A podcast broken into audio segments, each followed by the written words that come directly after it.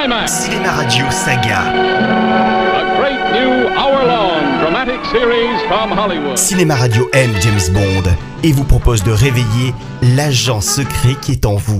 Anecdote de film. Détail de tournage. Eric vous dit tout, vous dit. Cinéma Radio, Nous y sommes. la radio officielle des grands films. Qui êtes-vous Bond, James Bond. All I wanted was a sweet distraction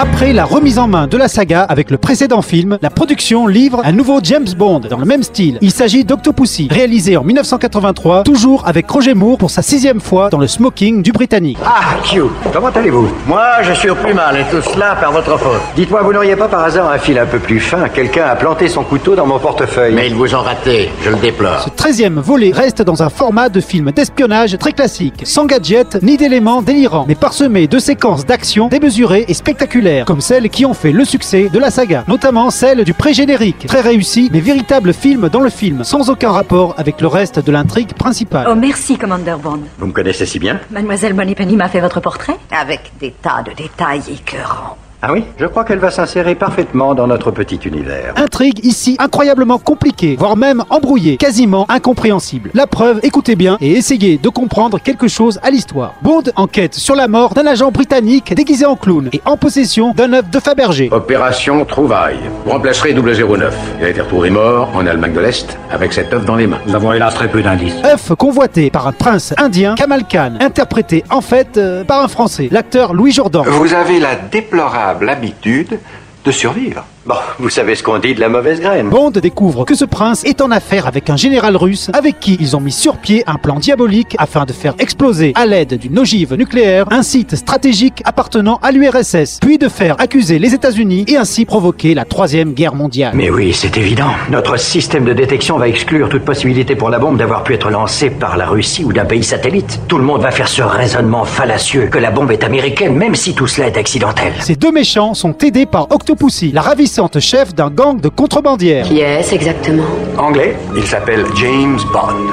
Amenez-le-moi. Il est dangereux. Il faut s'en débarrasser au plus vite dès qu'il aura parlé. Elle est jouée par Maud Adams, qui était déjà une Bond girl dans L'homme au pistolet d'or, mais sans réussir à survivre à la première partie du film. Je m'attendais à votre arrivée. Ainsi c'est vous, la mystérieuse Octopussy. Et vous, James Bond 007, agent des services secrets autorisé à tuer. Est-ce moi que vous allez cibler ce soir? Oh, rien n'est encore décidé. L'agent secret finira par la convaincre que Khan l'a trahi. Et comme d'habitude, elle finira par tomber dans ses bras. Je vous jure que je ne savais rien sur la bombe.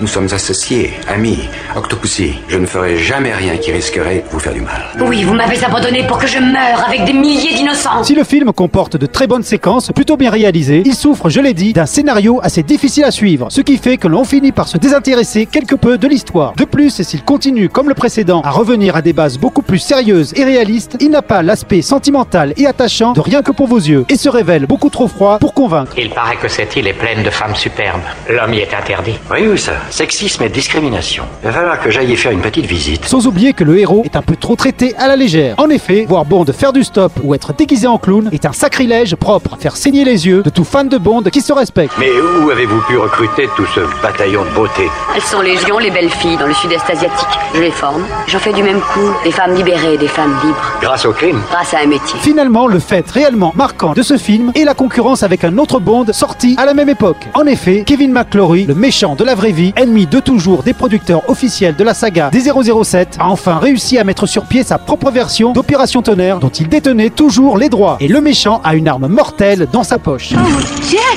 Lequel des deux films gagnera la partie, à savoir la victoire au box-office? Eh bien, vous le saurez dans le prochain épisode, et donc dans la prochaine chronique.